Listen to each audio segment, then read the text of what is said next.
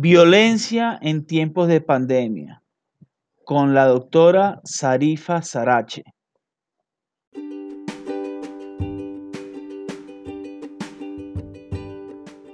Ya abrimos nuestro club social y educativo virtual de Asperger para Asperger, orientado a jóvenes Asperger entre 7 y 18 años, donde el joven podrá interactuar con otros jóvenes mientras aprende de ciencia, tecnología, humanidades y muchos temas más de la mano de Orlando Javier Jaramillo Gutiérrez, fundador de Asperger para Asperger. Para mayor información, escribir un correo a info arroba asperger para asperger.org.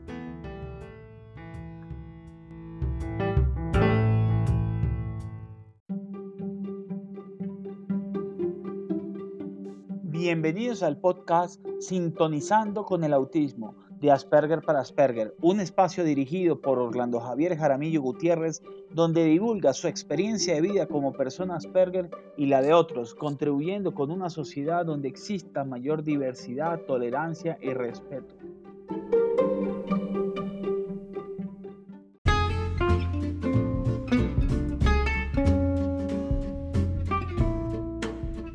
¿Por qué viajando 40 años por Marte lo que he aprendido como Asperger?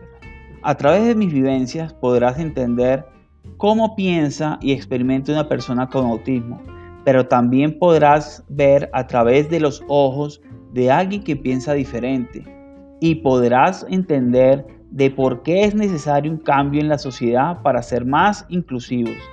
Viajando 40 años por Marte, lo que he aprendido como Asperger, lo consigues en las diferentes plataformas como amazon.com, ebook de Apple, Script, Barnes Noble, Walmart.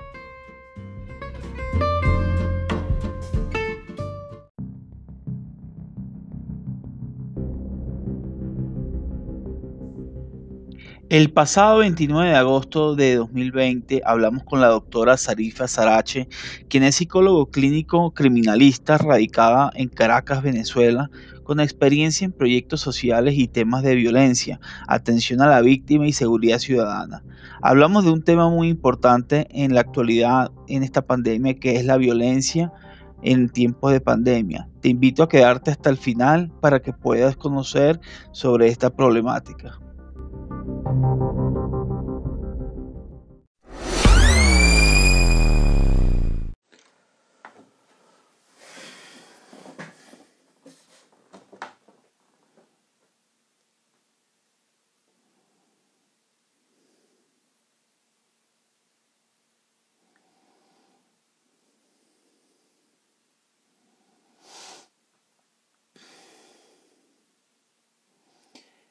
Hola. Alejandro, buenas, buenas, ¿cómo estás Alejandro? Qué gusto saber de ti Alejandro, mantente en línea que ya vamos a conectarnos, vamos a conectarnos con toda la gente, qué bueno que estés aquí. Hola Dani, buenas tardes, gracias por unirte, eh, compartan este live a sus contactos. Hola, ¿cómo estás? Eh, gracias por unirte. Vamos a tener un live muy interesante con la doctora Sarifa Sarache. Eh, comparte con tus contactos para que esta información se difunda. Es sobre violencia en cuarentena. Eh, violencia en tiempos de cuarentena. Eh, es un tema interesante. Y siguen compartiendo sus contactos. ya veo a la doctora aquí. Creo que ya vamos a solicitarle. en un momentico ya en tres minutos ya son las siete y empieza la entrevista, la conversatoria con la doctora Sarifa. Ok, hola Mónica, comparte esto, ya la doctora está aquí, vamos a enlazar. Hola Mónica, ¿qué tal? Gracias. Eh, eh, hola Think, eh, a los nuevos seguidores, ya aquí veo a la doctora, vamos a empezar a solicitarle, agregar, vamos. Estamos, eh, compartan a sus contactos. El tema de hoy es violencia en cuarentena. Hola, doctora. ¿Cómo está usted? Buenas noches. Encantadísimo.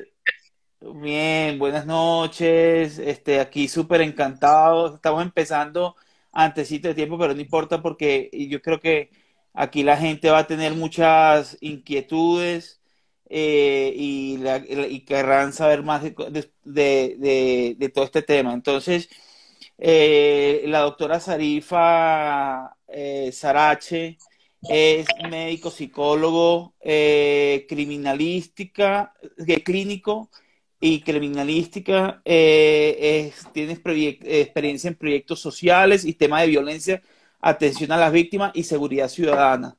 Eh, buenas noches, doctora. Eh, em, ¿Por qué violencia? ¿Por qué violencia en tiempo de cuarentena? Bueno, este Orlando, primero encantada de estar contigo, de poder conversar y de abordar un tema que, bueno, que sí, definitivamente es de mucho interés, siempre lo ha sido, y quizás en estos momentos este, tiene más relevancia, ¿no? En los tiempos de, pandemia, dadas las condiciones y las circunstancias, digamos, el contexto que nos es un poco adverso, ¿no? no, es, no es lo natural, no es lo habitual, no es lo que estábamos acostumbrados, por eso es que muchos hablan de un nuevo, una nueva forma de, una nueva realidad, una nueva forma de vida, un nuevo estilo, que por lo menos mientras dure esta epidemia o esta pandemia, este, bueno, efectivamente hay que irse adaptando a las circunstancias, ¿no? Este, en realidad la violencia eh, siempre ha sido un, concepto bastante complejo para, para entenderlo, ¿no? De hecho, hay muchos estudiosos este, que han tratado de definirla y hay quienes prefieren definirla de un modo eh, singular, ¿no? Este, y hacerla, digamos, particular, una a una, por los diferentes tipos de manifestaciones que tiene la violencia. Sin embargo, hay otros autores que más bien buscan este, considerar una definición que la englobe, este, que la englobe como fenómeno y que, la, que, queda, que sea, digamos, lo suficientemente completa, clara y precisa esa definición. Entonces, este, realmente lo que hemos, eh, digamos, el enfoque que yo tomo como psicólogo clínico es que aunque es un fenómeno eh, histórico, realmente en el año 1996, durante una asamblea de la Organización Mundial de la Salud, empieza este, a considerar, a marcar la pauta y a decir que hay que tratar de prevenir la violencia como, o hay que atenderla como un problema de salud pública. O sea, desde ese momento entonces, esta organización eh, establece una definición, o sea, lo considera un problema de salud pública y como tal lo define. Entonces lo voy a leer textualmente. Es el uso deliberado de la fuerza física o poder, ya sea en grado de amenaza o efectivo, o sea, al final se, se causa, contra uno mismo, otra persona, una comunidad o grupo, y que cause o tenga muchas probabilidades de causar lesiones, muertes, cuando digamos es el producto final, daños psicológicos, trastornos del desarrollo o privaciones. O sea, en cualquier caso, está produciendo un efecto, un impacto que recae sobre otra persona u otro grupo, como ya lo dije. Visto así, o sea, entonces, de verdad que este, tomando en cuenta una definición como tan amplia, este, el enfoque debería ser como también multi, multifacético, por decirlo así, ¿no? De alguna manera. Es decir, hay que abordar entonces cuáles son las causas de la violencia, hay que abordar cuáles son sus manifestaciones, sus formas de expresión o los tipos eh, de violencia. Hay que considerar entonces también eh, eh, mm, las consecuencias, o sea, cómo, es el impacto este, que ella está teniendo y eh, bueno, y la valoración de, todos esos elementos, ¿no? Para, para considerarla. Entonces, hay muchos datos este, que, se que se toman en cuenta, digamos, a nivel universal, a nivel mundial, que los da la misma Organización Mundial de la Salud o bien la Organización Panamericana de la Salud. Entonces, estamos hablando que a nivel mundial hay unas 470 mil personas que son víctimas de homicidio cada año. Esto obviamente es el impacto este, definitivo, más allá no se puede ir. Alrededor del 38% de todos los asesinatos de mujeres son perpetrados por sus parejas, eso es un dato bien relevante, y una de cada tres mujeres han experimentado o bien violencia física o bien violencia sexual por parte de su pareja íntima. Entonces, bueno, obviamente empezamos a hablar, digamos, de también eh, de poblaciones eh, vulnerables. Entonces, antes de entrar todavía, digamos, en, en materia en relación a la, a la pandemia, este, hay otros datos que nos hablan del 58% de los niños experimentan abusos cada año, sumando 99 millones de niños en la región. Esta es la región de las Américas, o sea, entonces hablamos de otro tipo de, la, de población. Este, el abuso de las personas mayores se estima que es de un 12% en las Américas, sin embargo el número puede ser mayor en algunos este, otros contextos. Eh, y bueno, y entonces pasan a ver, digamos, patrones, patrones de conducta, patrones de comportamiento que tienen una alta variabilidad dependiendo de los contextos, de las culturas, de circunstancias, de momentos este, y de situaciones particulares este, que vive cada quien, digamos, dentro de su entorno. En cualquier caso, esos datos son bien, bien alarmantes como para poner nosotros una alerta sobre, este, sobre esta problemática. Entonces, este, eh, también pues lo que estamos eh, viendo que eh, la violencia existe desde el punto de vista de las relaciones sociales. O sea, entonces, por eso es que también hay unos autores que pasan a, tratar de definirla como que si fuera un, adjetivo, es decir, califican el tipo de violencia en función del daño que produce o hacia quién este, lo está produciendo, ¿no? A quién está afectando.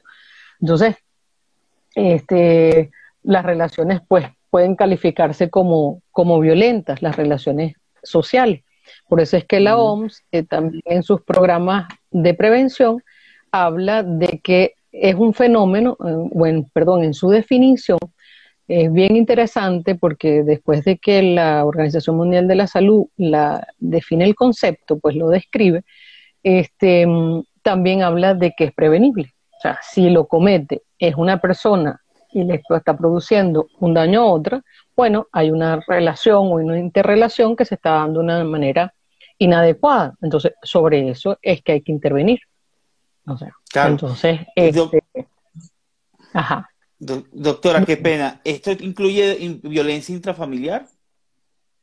Claro, claro. Es que estoy hablando, digamos, de la generalidad. Entonces, ¿qué es lo que pasa? Si nosotros vamos ahora y de las poblaciones quizás más vulnerables, este, porque los datos pues nos, fundamentan bastante en esa línea. Sin embargo, si nos movemos en, ahorita, si entramos, digamos, en, en, en la realidad actual, nosotros, por lo menos esta generación, no pensamos nunca vivir una pandemia, pues, ¿no? Este, eh, durante este siglo. Entonces, nadie podía estar como preparado para esta situación yo siento que este, aunque estamos tratando de definir la violencia en términos de las relaciones interpersonales, pues de alguna manera esa, esa condición mundial quizás no nos es violenta, pero nos es un poquito adversa a nuestro contexto habitual. Y nos es adversa porque nos va a restringir nuestro espacio. O sea, todo ser humano necesita un espacio mínimo este, eh, para moverse, para, para sea, es, como el espacio privado y tú sientes que es tu libertad de acción. O sea, si tú quieres salir, sales, si no quieres salir, no sales. Pero si no puedes salir y eso no te está permitido, no te es conveniente, este, bueno, de alguna manera empiezas a privarte este, de algo que, que, que no estabas acostumbrado y eso de alguna manera afecta. Entonces, ¿qué es lo que ocurre con esto? estamos, de repente quedamos en casa, este, algunos quedan solos, otros quedan con sus, grupos familiares, otros quedan este, con otros parientes, este, que bueno, no lo tenían, perdón, no lo tenían previsto, y eh, va a ocurrir que, mm, que bueno, que empezamos, tenemos que como adaptarnos a esa nueva, a ese nuevo contexto, ¿ok? Y esas relaciones empiezan a darse también como en otros términos. O sea, porque cada quien tenía su, si es el grupo familiar este, tradicional, pues cada quien tenía sus responsabilidades, cada quien tenía sus hábitos y eh, entonces el espacio se nos empieza a hacer como pequeño, indistintamente del espacio físico existente en nuestras casas, ¿verdad? Este, pero se nos empieza a hacer pequeño porque, porque bueno, porque este, tenemos que compartirlo, o sea, necesariamente tenemos que estar ahí, tenemos que buscar distraernos, tenemos que buscar también cubrir nuestras necesidades, nuestras responsabilidades, este, nuestros momentos este, de esparcimiento, o sea, y entonces eso no está, no está fácil. Si uno se imagina un grupo familiar, es una situación difícil para todos. ¿Y qué es lo que ocurre? Que entonces, donde ya había una cierta ciertos factores, porque cuando vas a atender la problemática, este, también el enfoque debe atender los factores de riesgo y los factores protectores. Entonces, quizás ante estas circunstancias, los factores de riesgo se ven incrementados. Y la población vulnerable, que ya venía siendo afectada por alguna condición particular, se hace más susceptible, se hace más sensible a esta, a esta situación. Si había una una, un problema de pareja, eh, tiende a acentuarse, porque ahora las personas están necesariamente juntas cuando a lo mejor esa no era su voluntad y esa es una de las características este, para ejercer la violencia, o sea, va a ir en contra de la otra persona, la otra persona se, se ve forzada, se ve obligada a actuar de una manera o a sufrir el daño este, necesariamente porque no hay el no hay el control de la otra parte, no hay la prevención. Entonces siempre hay que trabajarlo de todos modos en las dos líneas. O sea, la tendencia es a pensar que nosotros solo vamos a atender a las víctimas de violencia, pero no, hay que atender al victimario. O sea, el victimario también necesita atención, ¿ok? Porque eso no es, porque el problema, a lo mejor hay un problema de abuso que se acostumbra bastante o se encuentra bastante, es bastante frecuente, que de repente hay consumo este, de sustancias, pues, o, abuso de alcohol, este, o sea, hay unas condiciones, digamos, que hacen más propicias para el agresor o la agresora. Y eh, entonces, bueno, también necesitan, digamos, atención porque hay un problema de control de los impulsos y a veces se exceden en la... Pero asimismo, este, la violencia también puede ser autoinfligida, o sea, también entonces tenemos personas que sufren de alguna condición de enfermedad mental previa, ¿verdad? Y eso nos hace vulnerables también. Si hay algunos signos de depresión, este, bueno, los suicidios este, se comienzan a presentar de una manera frecuente. Hay unas cifras este, que están arrojando de eh, adolescentes, este, una cifra, digamos, más o menos importante que está llamando la atención sobre los adolescentes que se están suicidando. O sea, es una población joven que uno diría, bueno, pero este, a cuenta de qué, pues, ¿no? Cuando uno piensa que que, bueno, que la población joven tiene muchas expectativas de vida, tiene muchas metas, tiene muchos proyectos, entonces eso habla de que las circunstancias, el contexto, las relaciones familiares, la formación está teniendo algunos inconvenientes y sobre eso hay que intervenir. Este, eh, eh, doctora, una pregunta, pero eh, esto es como una situación como difícil, porque si todos estamos encerrados, ¿cómo podemos apoyar a esas, a esas familias o familias, el caso donde en algunos casos el victimario, eh, eh, o sea, se tiene que trabajar en, tanto en el victimario como en, la víctima y cómo hace uno, porque a mí me manifestaban, yo voy a dar una charla, voy a, voy a hablar con la doctora especializada en, en este tema y me dijeron, me dijeron, ¿por qué no le preguntan que hay mujeres eh, que eh, sufren ahorita este tema de la violencia y, y, cuando, cuando no debería ser así, que, que, que, ¿cómo se puede mitigar eso? ¿no? Sí, bueno, fíjate, sí, sí eh, se busca, digamos, en la, en, eh, a nivel de la, de la, de las páginas este, web, pues de la información que está de acceso libre, eh, se va a encontrar que en la Organización este, Panamericana de la Salud dicta unas pautas para este, la atención de eh, la, violencia doméstica en el contexto del COVID, porque obviamente este, tiende a incrementarse y tiende a acentuarse cualquier este, circunstancia dentro de esos contextos, por lo mismo que tú estás diciendo, hay una situación de restricción este, del espacio, yo no puedo, si este, podía eh, irme de la casa un rato y salir y llegar, este, pues ahora eso a lo mejor no ocurre, si yo estaba con otra persona, pues tampoco este, he podido satisfacer, digamos, esa, esa necesidad y buscar un aire. Entonces, bueno, este, los sistemas, digamos, de salud de los, de, la, de los países y de las ciudades deben tomar en cuenta como parte de la, de la atención en salud en general durante esta pandemia esas situaciones. O sea, hay que buscar los organismos, los entes públicos que eh, ofrezcan la ayuda a las personas. Entonces, eso hay que implementarlo, eso hay que considerarlo, porque las personas incluso se les eh, trata de orientar a nivel de, de, unas infografías, ¿verdad?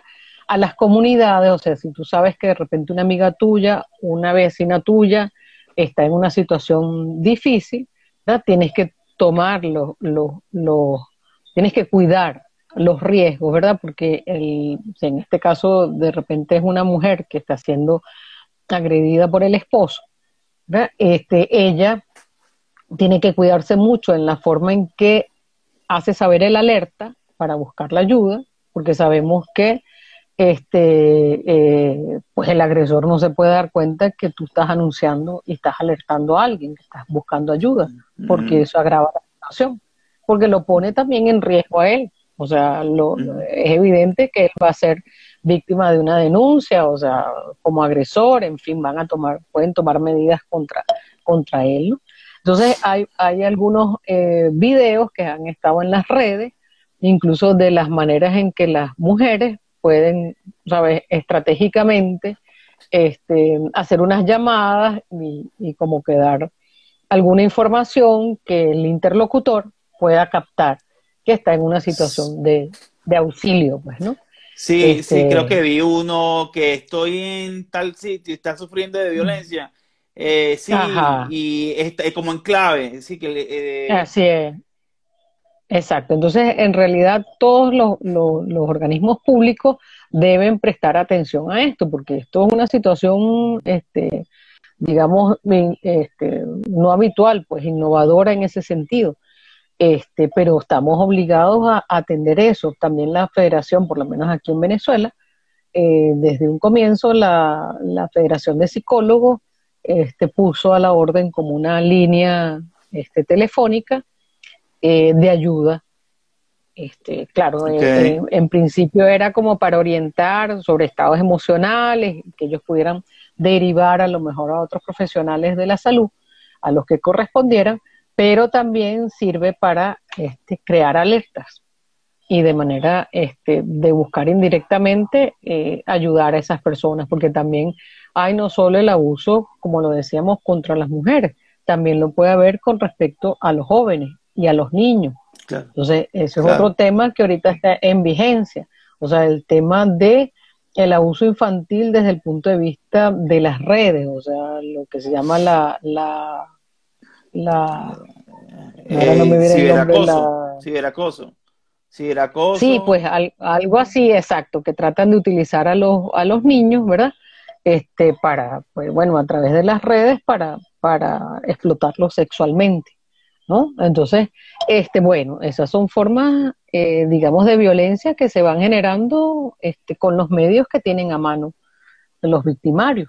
Entonces, sobre todo eso hay que poner atención. O sea, los padres ahí deben estar atentos una vez más al uso de las redes en sus niños, o sea, porque son, son presas fáciles. O sea, así mismo como lo son en la calle, pues ahora lo son quizás más, porque esos son muchachos que este, nacieron en este millennium y son absolutamente los millennials o los, o los digitales, pues como dicen ellos, ¿no?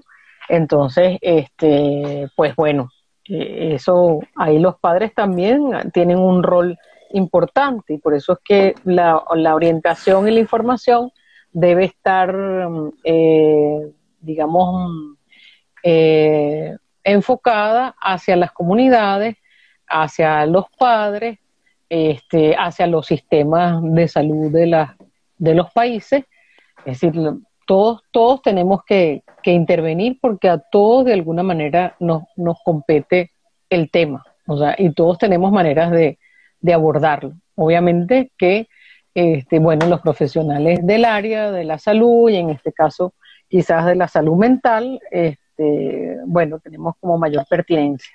Pero eso no nos exime este, a cualquiera de, de poner alertas, de poder ayudar, de poder eh, apoyar en ese sentido, ¿no? Los trabajadores de la salud también tienen un rol para, para hacer, porque quizás las personas llegan hoy, acuden a un centro de salud por alguna situación específica de enfermedad, de trastorno digestivo, algún malestar, y este, en ocasiones pueden presentar signos este, de, de, violencia física y ahí el personal de salud es determinante en, en, en, ¿cómo se llama?, en detectarlo, pues en diagnosticarlo, en ayudar al paciente eh, a que se abra, a que, a que se sincere, para poder brindarle la, la ayuda. Eso, o sea, son oportunidades que, que no debemos dejar pasar, pues, ¿no? Una pregunta, doctora. Eh, los niños con autismo o adolescentes, los Asperger, eh, que pues aquí hablamos bastante del tema, y pueden ser sujetos de violencia física o verbal. ¿Qué se hace en esos casos? Pues, puede... Bueno, ahí, ahí el tratamiento va, por eso digo, este, dependiendo de, de quiénes sean los que le, le, lo lesionen, pues, ¿no? Pero, pero si en este caso son sus padres, porque de repente los padres hay un momento, por eso digo, este, las circunstancias son muy apremiantes hoy en día con el tema de la pandemia. Hay mucha necesidad, cada quien necesita cubrir sus necesidades, digamos, más inmediatas, entonces la tolerancia está como en mínimo, la paciencia está como en mínimo, el control está en mínimo, y entonces, bueno, este, de repente, ¿sabes? Este, algo, una, alguna conducta este, que manejan nuestros nuestros niños, nuestros jóvenes, este, parte de su condición, pues estamos en, menor capacidad de, tratarla, pues de, de, tratarla, digamos, de la mejor manera.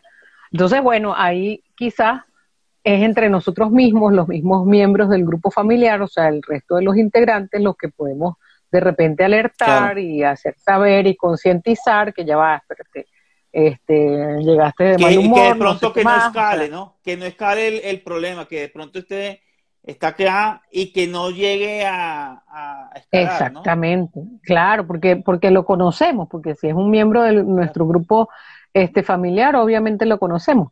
Entonces, claro, este, está el otro para decir, llevarte, estás excediendo. Y, las mismas personas, en estos casos son, son los padres, ¿verdad? Ellos mismos al final hacen una, eh, digamos que alguna autorreflexión.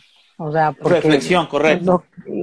y, son capaces de repente de, de, bueno, de redireccionar y de canalizar de una mejor manera esas tensiones o ese estrés que están teniendo, que saben que no, no, la otra persona la, a la que se vio afectada no es la responsable de su propia mente. ¿Ok? Entonces, bueno, este, ahí estamos toda la misma conducta o la respuesta que pueda tener la persona que fue afectada, este, de alguna manera constituye un feedback para, para el autor este, de la agresión, eh, una retroalimentación, pues de saber que, este, bueno, que eso no estuvo bien, que no lo está haciendo bien.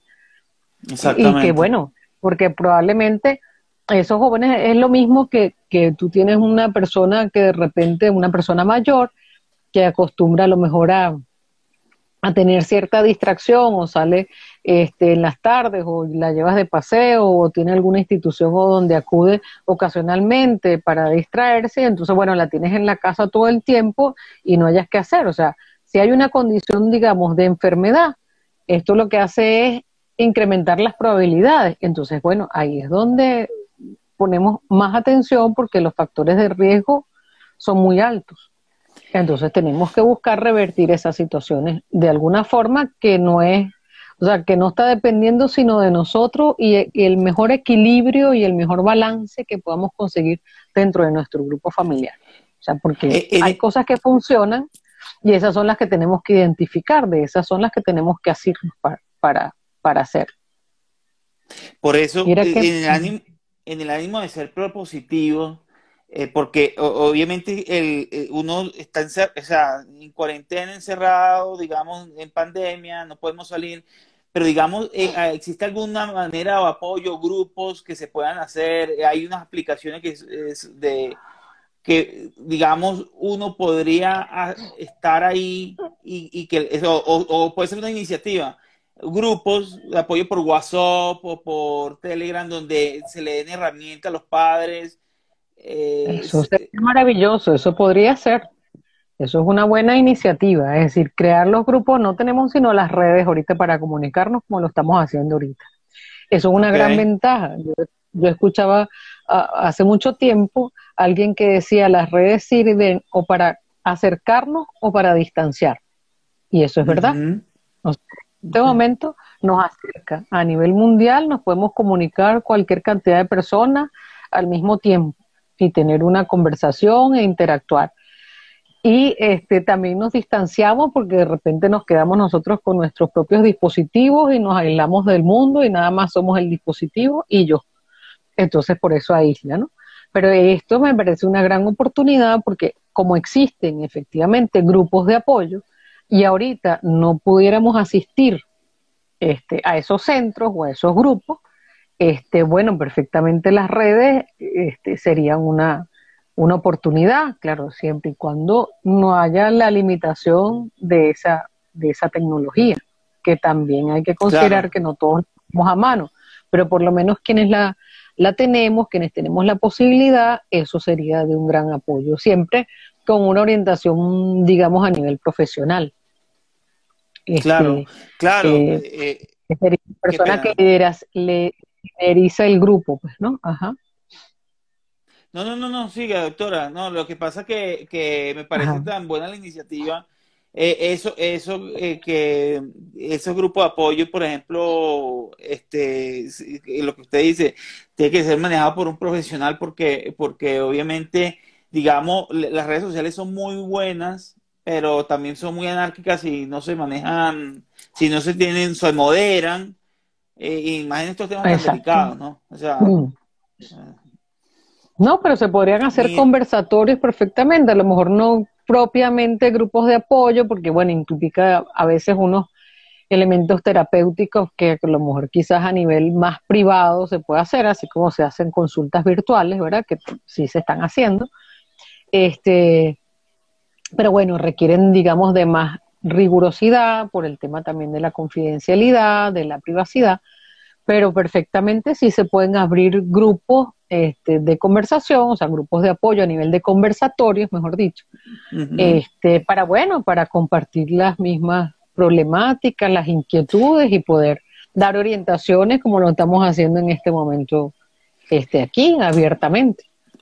Usted, yo, yo ya puedo dar el, el, Instagram suyo para que la sigan o tienen Instagram donde yo le pueda decir para que la sigan, para que de pronto si usted arma un grupo de apoyo la puedan seguir. Claro, claro, pero por supuesto. El, Instagram de la doctora ya es eh, Sari. Sari con X. Sari con X, Sarache. Sarache con Che. Ajá. Con S y con Che. Che, Sari Sarache. Ese es el Instagram. Entonces sí, efectivamente el contacto, digamos, este, profesional también es por ahí, este, para, para consultas psicológicas, eh, pero efectivamente si, si hacemos grupos, yo te voy a tomar la palabra y los organizamos y perfectamente podemos... Yo, a mí me parece muy interesante, como es, es, alarmante el tema y adicionalmente también concierne a la comunidad de autismo, de, esa orientación. Entonces yo voy a ponerme en contacto con usted para ver si... claro. No, y tú que estás manejando esa, esa información con esa, esa red que creaste, pues, este, esa institución, porque es prácticamente tu institución, eh, bueno, tú conoces quizás las necesidades, ¿verdad? Porque lo que nosotros nos toca saber es cuáles son las necesidades de los grupos para saber nosotros cómo orientar y cómo dar pautas en ese sentido. Entonces, bueno, tú que con tu comunidad, digamos, de, de Asperger, este, puedes perfectamente decirnos en base a tu experiencia y en base a las, a las personas este, con las que tú interactúas y te has organizado, este, bueno, cuáles son las necesidades que tienen para uno prestar, digamos, el apoyo virtual, pues, terapéutico. Yo, estoy seguro, yo estoy seguro que aquí hay personas que, que, que quieren hacerle alguna pregunta, pero son como muy tímidos no, han estado calladitos y en otras están cuando no, no han tomado la iniciativa aquí eh, no han tomado la iniciativa están como calladitos pero de todas maneras doctora eh, eh, este a mí me parece este tema por ejemplo en el punto de vista del autismo también el, el, el, niño ese le puede dar una crisis, una pataleta y, eso también en, en, el mismo momento, en, un apartamento chiquito, entonces, a veces esas herramientas se necesitan saber en privado cómo poder... Eh, entonces, claro, eh, es que es muy difícil para lo que uno llama los cuidadores, o sea, son los cuidadores también de salud. O sea, este, tenemos personas enfermas en casa, ¿verdad? Con enfermedades físicas, con enfermedades mentales, con problemas de conducta, y entonces se nos hace muy, nosotros necesitamos orientación para saber cómo yo tratar eso. O sea, porque generalmente entonces yo acudo y lo llevo, yo lo llevo a la consulta, yo lo llevo a los grupos, yo, lo llevo a la institución, yo lo llevo a su escuela, pero allá están esas personas que atienden eso. Ahora me toca a mí, este, en la casa, además, este, considerar esa problemática. Entonces yo voy a necesitar eh, este, orientación en ese sentido y eso es válido. Este, uno aportar las herramientas este, para que los padres, por eso es que muchas veces también en las, las consultas uno le da pautas a los padres para que eh, ellos sirvan como de coterapeutas en el hogar para poder atender las problemáticas este, que están teniendo. Pues no, pero puede ser cualquier miembro del grupo familiar. Entonces, en el caso de sí, de gente que ya tiene una condición, como decíamos, estos, estos factores que se suman bajo esta pandemia, pues lo que hace es un poquito como, este, si no suma, por lo menos acentúa este, lo que acentúa. Acentúa. Doctora, yo le quiero agradecer mucho su tiempo. Eh, aquí yo tengo una pregunta. Eh, ¿Cómo se puede mejorar la convivencia en familia donde no existe una violencia física eh, fuerte, pues, como tal, pero sí una brusquedad como fuerte, eh, física y verbal. Que, no, como que no alcanza a ser una violencia física, pero sí claro. Eh, una brusquedad, un maltrato, podría ser, no sé, ¿qué se podría aconsejar a ese padre o madre, como, eh, como usted dice, que, sea, que es coterapeuta? Bueno, es, que, es lo mismo. Claro, es lo mismo, es lo que estábamos diciendo, es que la violencia, es, o sea, la violencia conlleva una intención una intención de generar un daño. ¿Ok? A lo mejor yo no lo hago, este, o sea, yo no, no estoy consciente del verdadero daño o el impacto que va a tener esa acción en el otro. ¿Ok?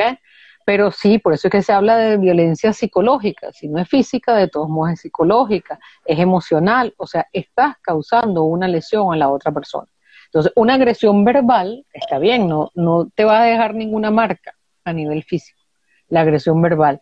Lo que sí es que te va a marcar emocionalmente. O sea, si una te dicen este una vez, dos veces y te dicen, pues no sé, este eres gorda y eres muy gorda y eres gorda y eres una gorda y o sea, eso pareciera que, que, es una tontería, pero no, a la otra persona se va a ver este, agredida, o sea, porque está bien, ya me lo dijiste una vez, este, ya bien, yo soy gorda porque, bueno, porque no sé, a lo mejor no hago dieta, a lo mejor este, me cuesta mucho, en fin, o a lo mejor tengo un problema este, de tiroides, no importa. Este, el hecho es que la otra persona, al, al hacerlo repetidas veces, está causando este, un daño, pues, o sea, no hay necesidad de que, de que, de que agredas a la persona en ese sentido. O sea, una cosa es que de repente sea objetiva y le puedes decir estar gorda te hace daño y otra cosa es repetírselo N veces como que la persona no sea capaz de verse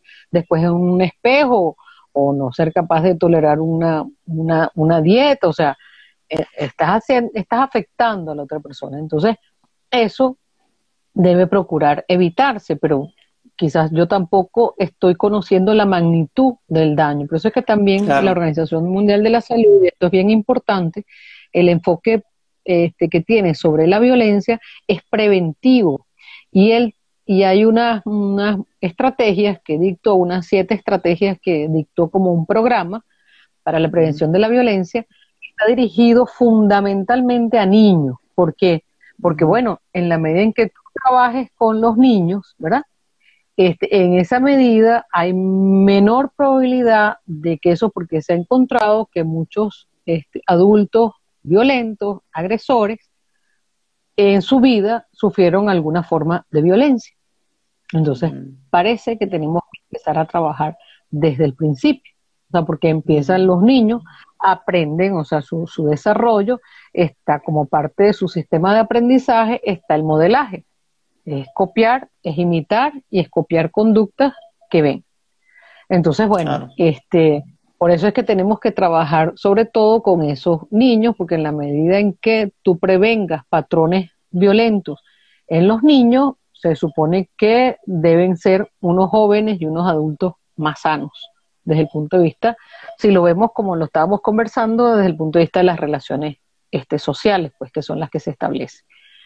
Entonces, eh, en cualquier caso, pues hay que, hay que, hay que generar el alerta de, si nosotros no somos capaces de verlos, que actuamos indebidamente, inapropiadamente, exageradamente, o sea, que tuvimos una conducta sobredimensionada de repente para, para la realidad, este, entonces, bueno, alguien también nos los tiene que hacer ver.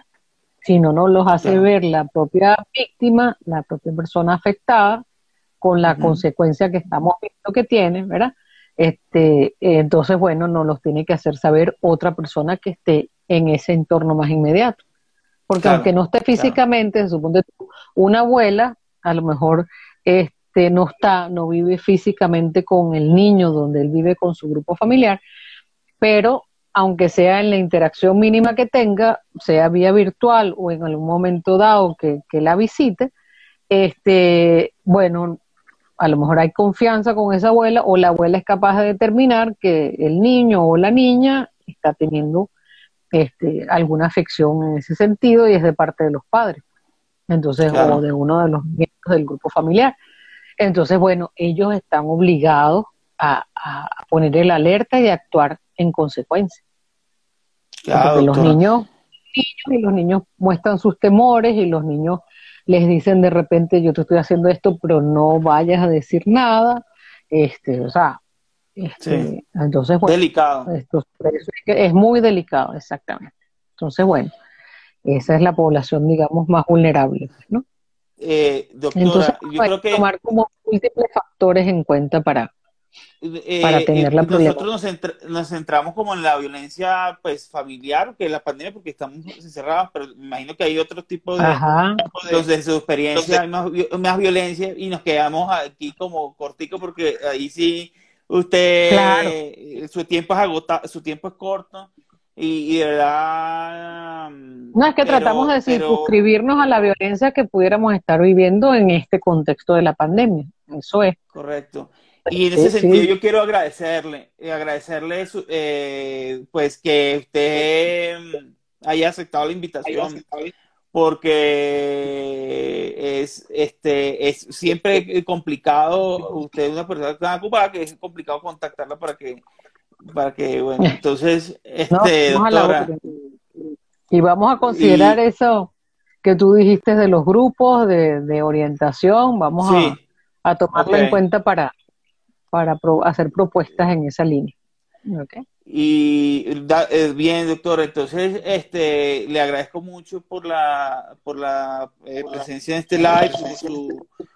Eh, fue bastante bueno, o sea, muy informativo y, estamos en el por chat ahorita, más tarde. Estamos en, continu continuamos en, en comunicación nosotros. Muchísimas gracias y bueno, espero que, que haya habido algún aporte. ¿Ok? Gracias, Orlando, una vez más. Hasta luego. Hasta luego, gracias.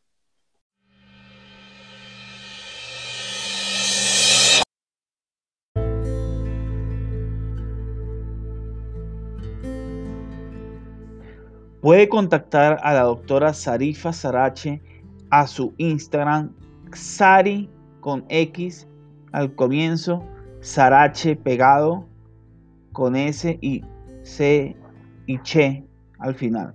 Sari Sarache.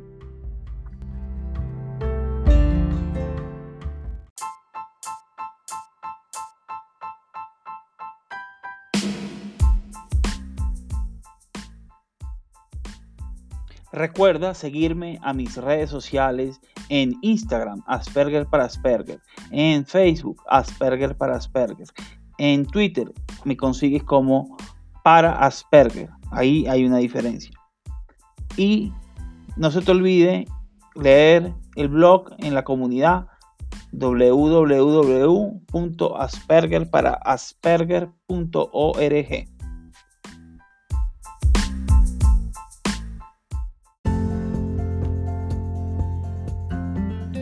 Y recuerda darle al botón suscribir, depende de la plataforma donde esté.